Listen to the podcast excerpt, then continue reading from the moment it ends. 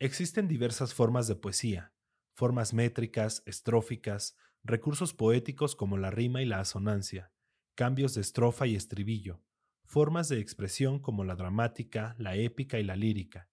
Por muy variadas que sean como formas, las encontramos repartidas por todo el mundo. Lo mismo puede decirse de los motivos poéticos y de la comunicación por relato en general. Existen un gran número de ellos, pero se presentan en todo lugar y en todos los tiempos. Tales formas y motivos no son tan comunes que su existencia nos parece natural y pocas veces inquirimos la razón de que sean así y no de otra manera. La razón de esta amplia uniformidad de la expresión poética en los periodos conocidos de la convivencia humana parece que debe buscarse, en una parte esencial, en el hecho de que esta manifestación de la palabra creadora de formas arraiga en una función más vieja y más originaria que toda la vida cultural. Esta función es el juego. Enumeremos de nuevo las que nos parecen características del juego. Se trata de una acción que se desarrolla dentro de ciertos límites de tiempo, espacio y sentido, en un orden visible, según reglas libremente aceptadas y fuera de la esfera de la utilidad o de la necesidad de materiales. El estado de ánimo que corresponde al juego es el arrebato y entusiasmo, ya sea de tipo sagrado o puramente festivo, según el juego, a su vez, sea una consagración o un regocijo, la acción se acompaña de sentimiento de elevación y de tensión y conduce a la alegría o al abandono. Transistor Hextech, un podcast sobre esports, League of Legends y vida. Todos los jueves 7 pm. Vamos a platicar. Bienvenidos todos a, una emisión más de Transistor Hextech.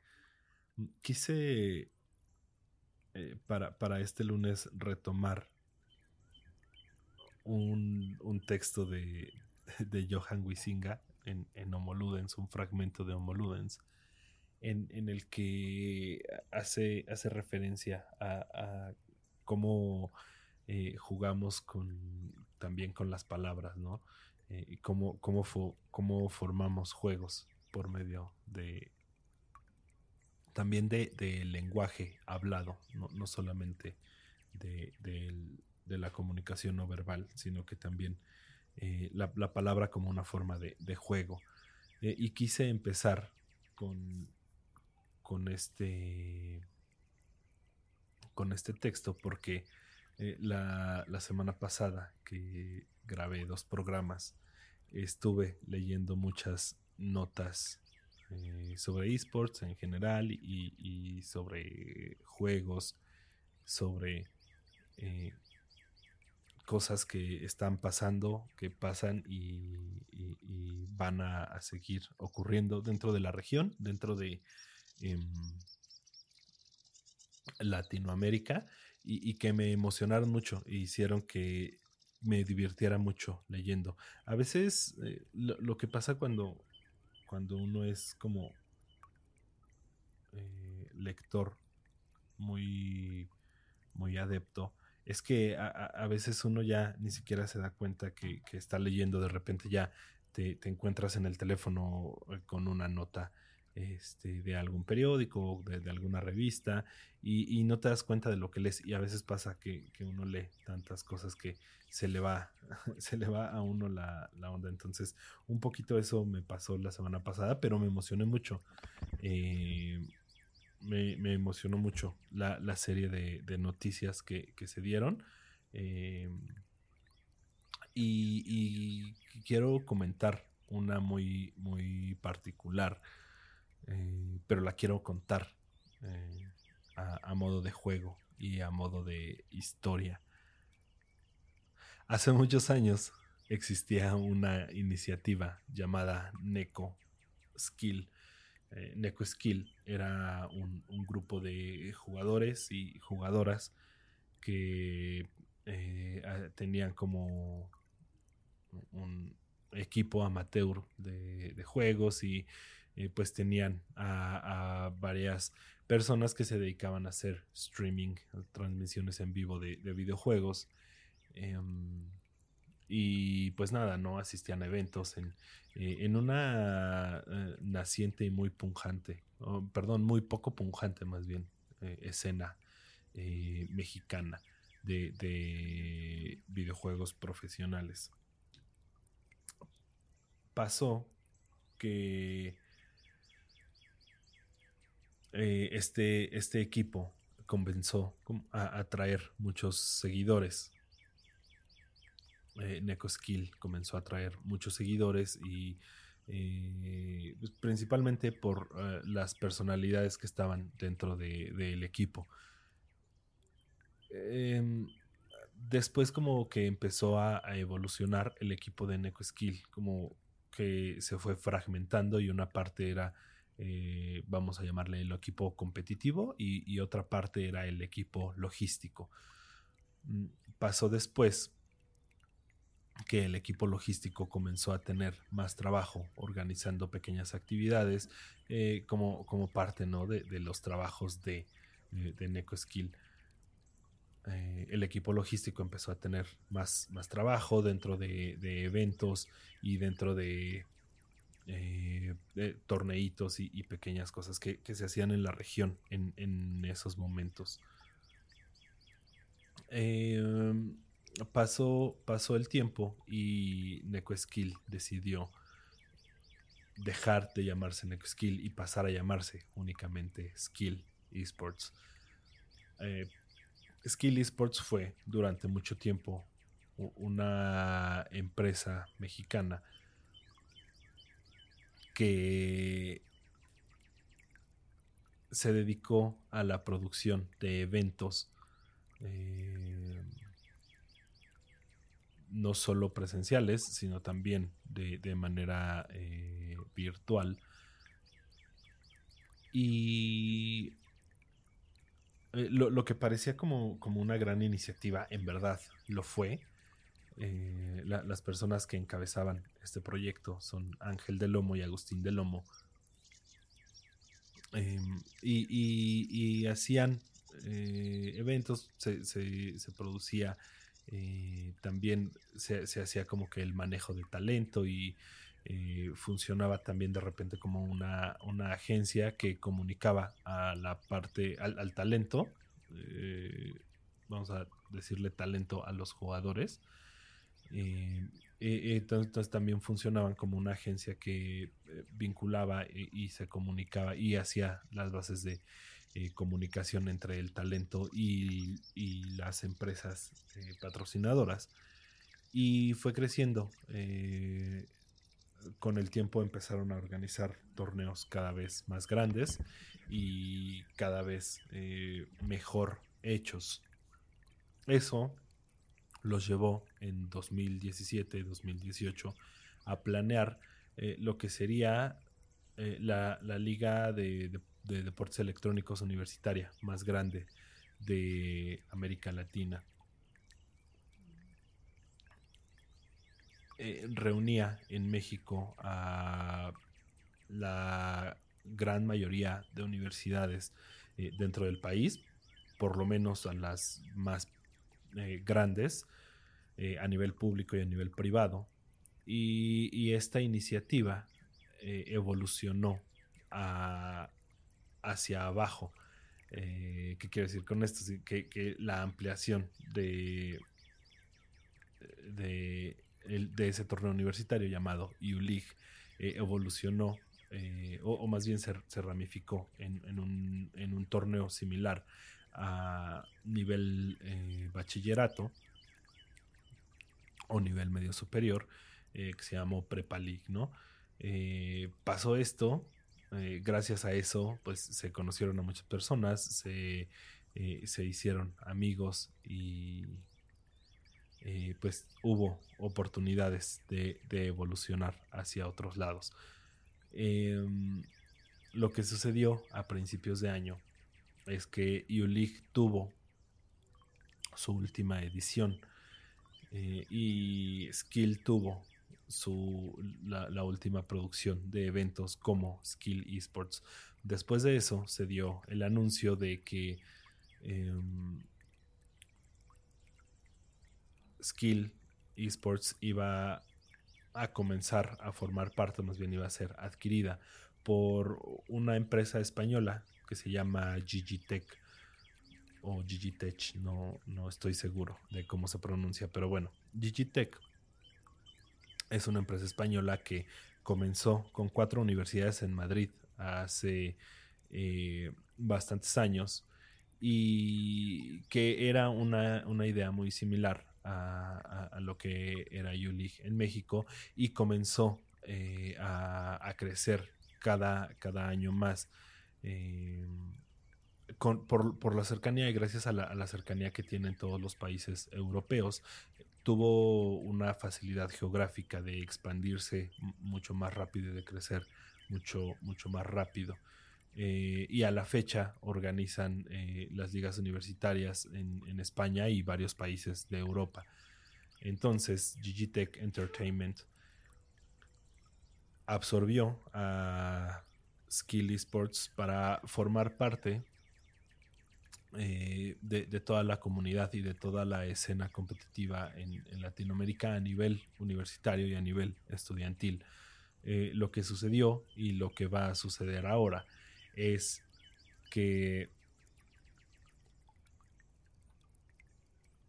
todos, todos los torneos universitarios eh, y, la liga más grande universitaria en, Latinoamérica va a estar organizada por, por Gigitech Entertainment y eh, pues encabezada por lo que era el equipo de producción eh, y el equipo de, management de, de, Skill Esports, cosa que me alegra mucho porque tengo la fortuna de, conocerlos y de saber de primera mano el gran talento y el gran esfuerzo que ponen en todas las producciones.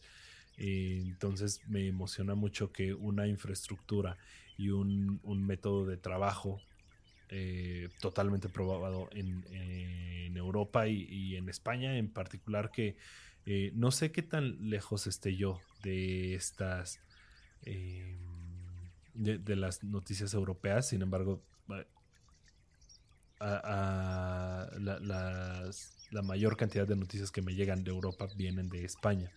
Entonces, no, no conozco yo de escenas competitivas universitarias en otros países europeos que no sean eh, España. Y, tienen una liga muy fuerte y tienen una base muy sólida. Yo comencé a seguir eh, las ligas españolas de, un, eh, de una forma muy chistosa y gracias a otra afición mía. Em, hay, hay, un equipo semiprofesional español que se llama Movistar Riders. Eh, pues, obviamente eh, auspiciados por, por Movistar, la, compañía de telecomunicaciones. Em, y uno de sus primeros uniformes eh, tenía como motivos de Star Wars. Entonces yo en, algún momento buscando cosas y ropa de Star Wars me encontré con ese jersey y a partir de ahí me encontré con ese equipo y, con pues, toda la escena competitiva española. Eh, no profesional o, semiprofesional, llamémosle. Y me di cuenta que es muy grande, ¿no? Que hay mucha asistencia. Entonces, saber que todo este eh, expertise y todo este know-how de, de Tech Entertainment venga ahora a Latinoamérica a hacer y a experimentar con, con una base ya muy sólida que era eh, ULEAGUE eh, de la mano de Skill y, que ahora eh, pues vayan a formar una, familia aún más grande y, esperemos mucho más incluyente para la región y para todos. Eh, me, parece que es la única manera en la que vamos a poder crear algo más eh, grande que, todos nosotros, que al final me parece que es la necesidad de, de trascendencia más, más importante que tenemos. Em, y bueno, esto fue lo que sucedió con, con, con Skill Esports eh, y con la adquisición de, de Tech Entertainment. Y eh, seguido de esto, la semana pasada y de hecho la razón por la que lo estoy comentando ahora es que la semana pasada eh, hubo una conferencia de prensa en la que se anunció eh, el proyecto de, la mano de, Riot Games, lo que significa que ahora no solamente una empresa española está como eh, invirtiendo talento y dineros en, la región, sino que también eh, por primera vez Riot Games va a estar involucrada en un proyecto competitivo independientemente del que ellos desarrollan, ¿no? que es la Liga Latinoamericana y los circuitos nacionales y, y, todas estas competencias que son de nivel profesional, eh, pero que, bueno, y que, involucran como, como únicamente a, a su escena competitiva, sin, sin involucrarse como que en, más cosas. Entonces va a ser la primera vez que Riot Games en, Latinoamérica eh, tome una iniciativa de esta forma y me, tiene muy emocionado. este, tal vez no se note por mi tono de voz, pero me tiene muy emocionado. Estoy tratando como de concentrarme y juntar todas las ideas que, este, que quería decir y, me parece que eh, no sé qué tan bien me esté saliendo. Em, entonces, bueno, eh, es, la primera vez que Riot Games va a, va a intervenir en, otras cosas. Esto me parece eh, grandioso porque pasa algo chistoso y, me parece que es una, diferencia importante y una, una diferencia que hay que eh, entender y remarcar eh, con los deportes eh, tradicionales o los deportes físicos. Que, por ejemplo, nadie es dueño del fútbol. Luego los argentinos quieren pensar que ellos lo inventaron, ¿no? no, que lo, no que lo inventaron, pero que ellos lo dominan y que ellos son los dueños. Pero nadie es dueño del fútbol, nadie es dueño del béisbol, nadie es dueño del el fútbol americano. Sin embargo, hay, hay una liga, eh, porque aparte no podemos decir quién lo inventó y, quien lo haya inventado no, eh, no registró como de su propiedad algo que es totalmente cultural, ¿no? Eh, hay, países que viven su economía en, base al fútbol, como pequeñas regiones de Argentina, ¿no? Que se dedican a exportar jugadores y, gracias a eso, pues, eh, varias comunidades en, Argentina viven y sobreviven. O, en Brasil, ¿no? Que, pasa eh, un caso muy, muy similar.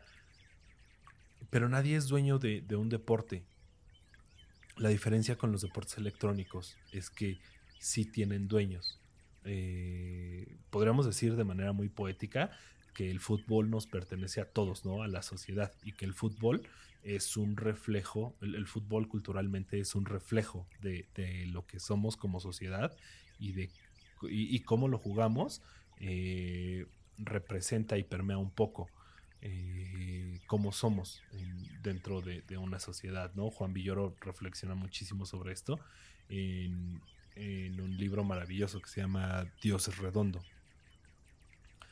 eh, y sin embargo, no podemos decir que League of Legends o que Valorant o que ustedes nombren el, el eSport de su preferencia, no podemos decir que, eh, que un videojuego es reflejo de una sociedad, porque los videojuegos tienen un dueño.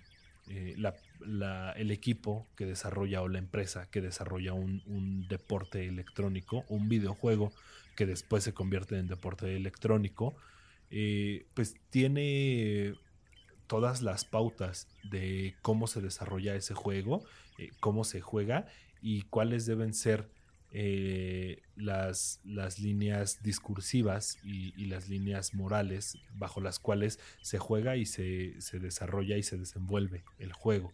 Entonces, en ese sentido,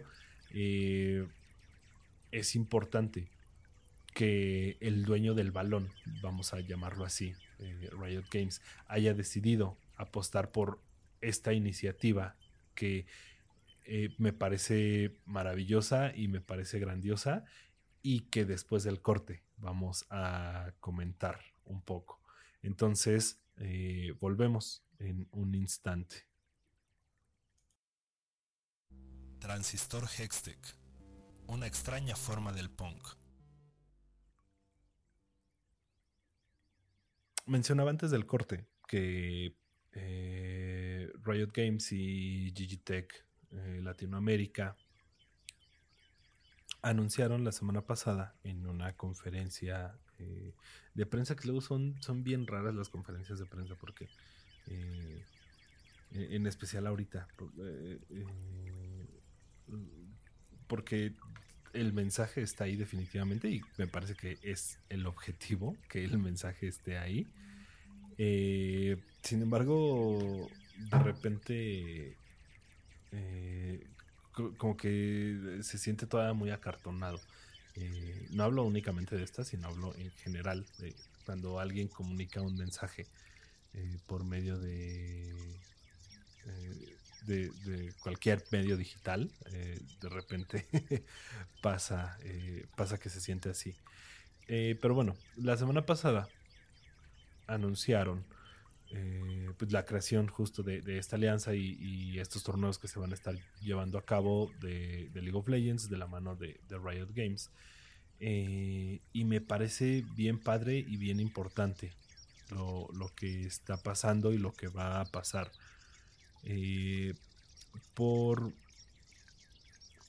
por, muchas cosas. como lo mencioné antes del corte, eh, los deportes eh, y por lo tanto los torneos eh, electrónicos sí tienen un dueño. O sea, si hay una, si hay una persona o un grupo de personas que se están beneficiando económicamente y directamente de, lo que está, de tener gente jugando el juego, ¿no?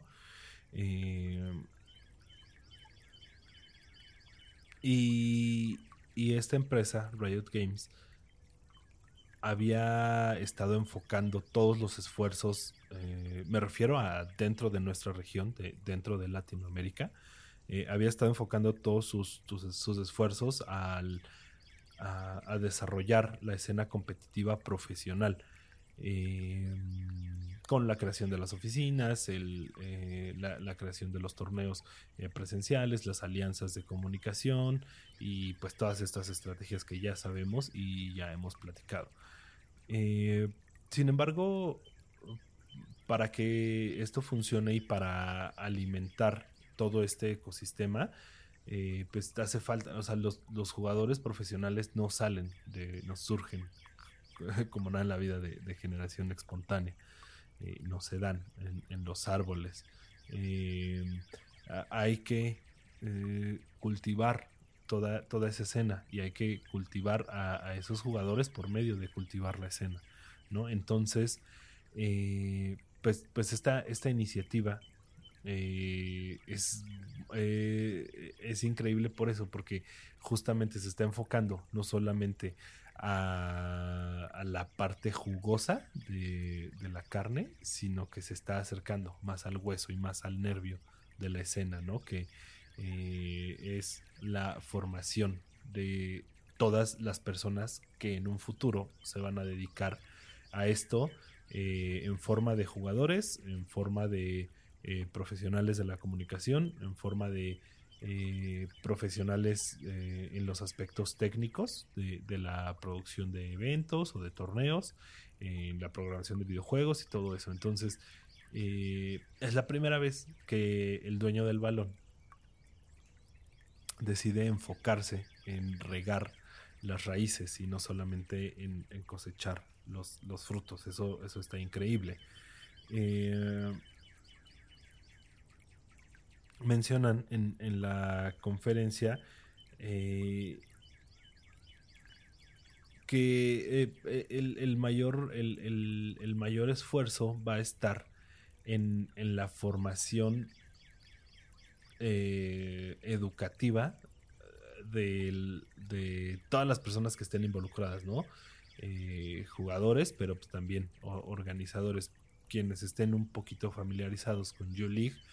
Eh, pues bueno, U-League tenía esta, esta figura de eh, líderes universitarios que pues básicamente era un estudiante que se hacía cargo de este, pues de organizar los torneos dentro de su escuela y de estar en comunicación con los organizadores del torneo más grande, eh, pues como que ser el vocero dentro de su escuela del torneo, de pues, todas las cosas que están pasando y tal.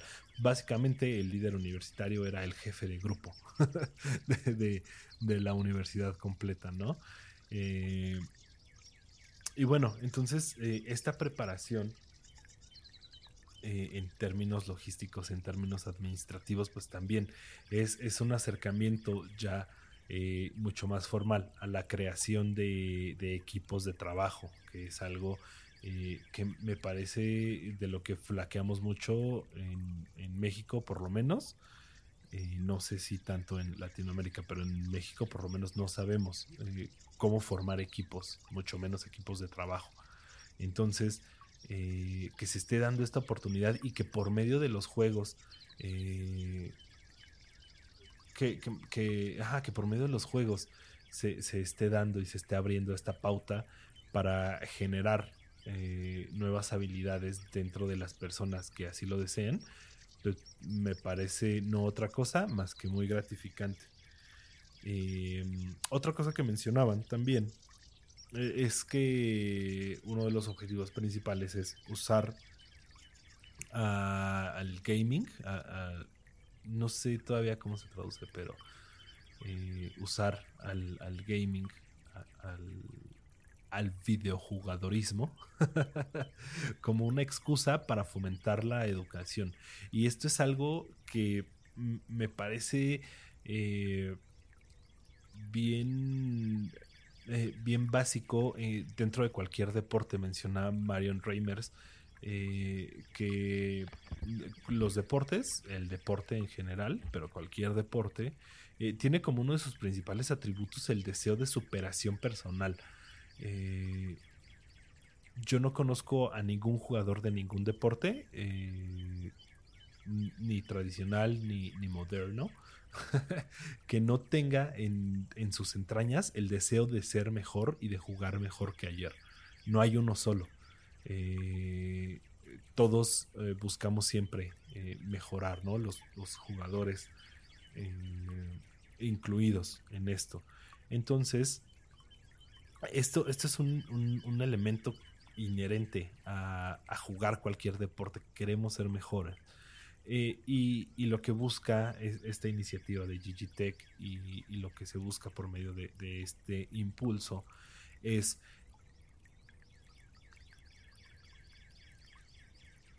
que, eh, que, los jugadores, perdón, se me fue la idea, pero que, que los, que los eh, que los jugadores y todas las personas involucradas estén en un proceso de mejora, eh, de mejora continua y que eso al final del día se traduzca en mejores resultados educativos, en mejores resultados profesionales y en mejores resultados competitivos. Eso pues, a nadie me parece que le hace daño.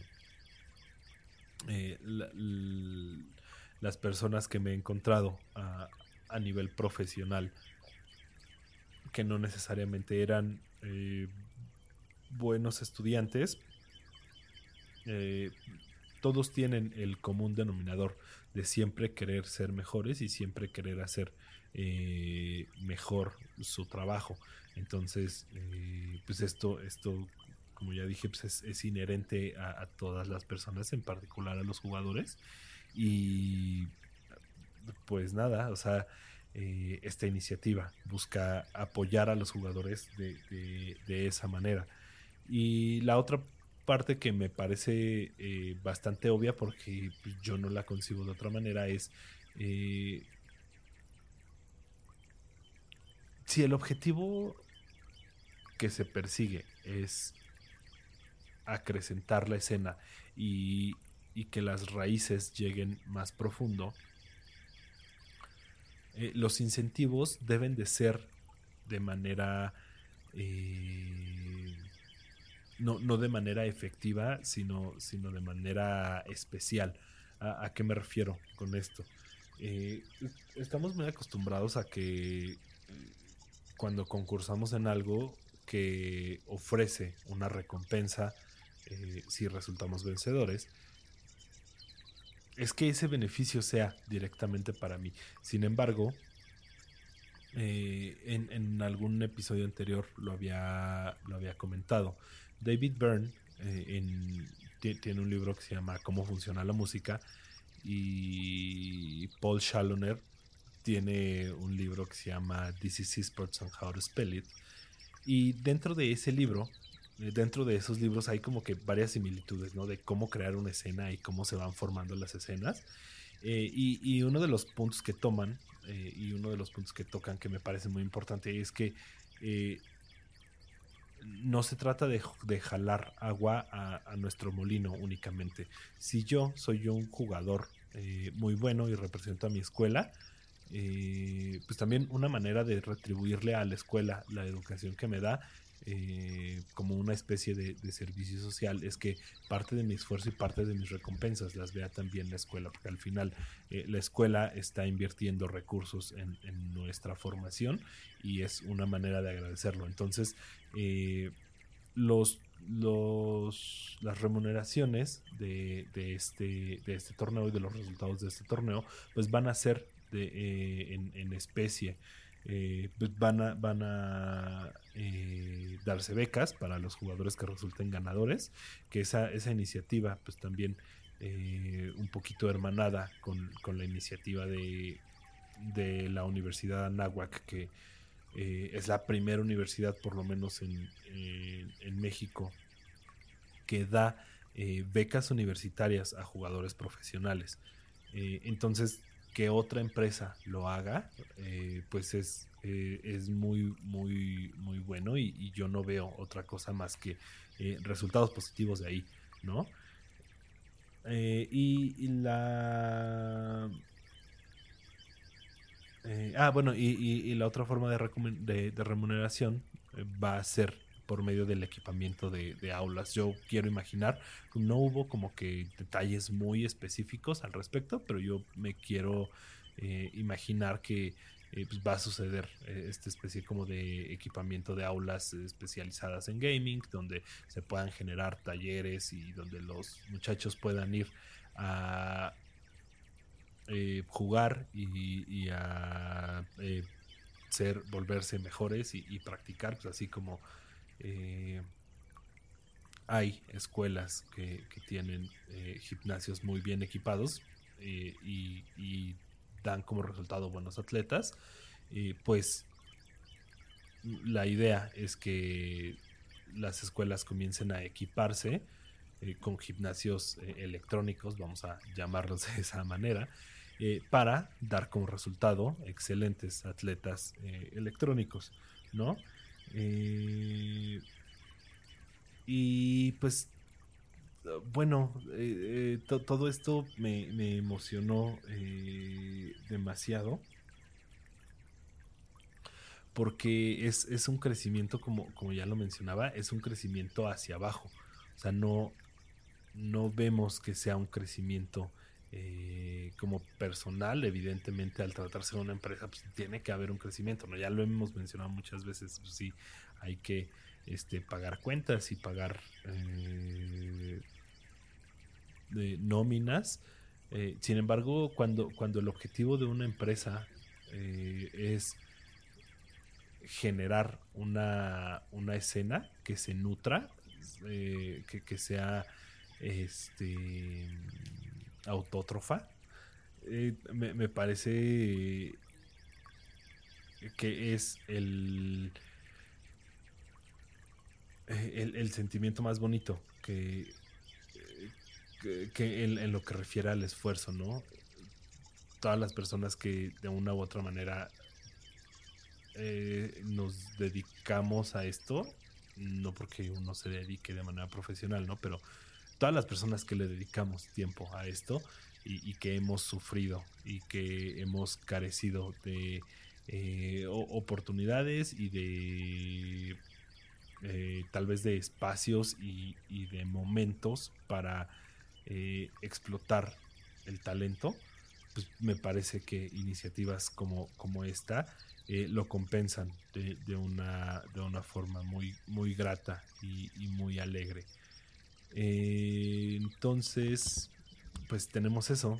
Eh, si hay alguna persona que esté escuchando y que quiera formar parte de, este, de, estos torneos o, que quiera tener más información al respecto, eh, pues están las redes sociales de, Gigitech, me parece que están como Gigitech Latam o gigitech.mx, eh, me parece, como que hay ligas independientes ¿no? para, para cada país y en cualquiera de esas podrán consultar la información que ustedes necesiten para formar parte y para convertirse eh, más bien para dedicarse eh, de manera un poquito más eh, seria a convertirse en, mejores jugadores. voy a terminar el episodio aquí. Es un poco corto, pero recuerden que es un episodio el lunes. Entonces nos volveremos a escuchar el jueves. Esperemos que con más noticias así de felices y con más cuentos así eh, de divertidos. Eh, nos escuchamos el jueves en Transistor Hextech. Que tengan un excelente lunes y nos vemos.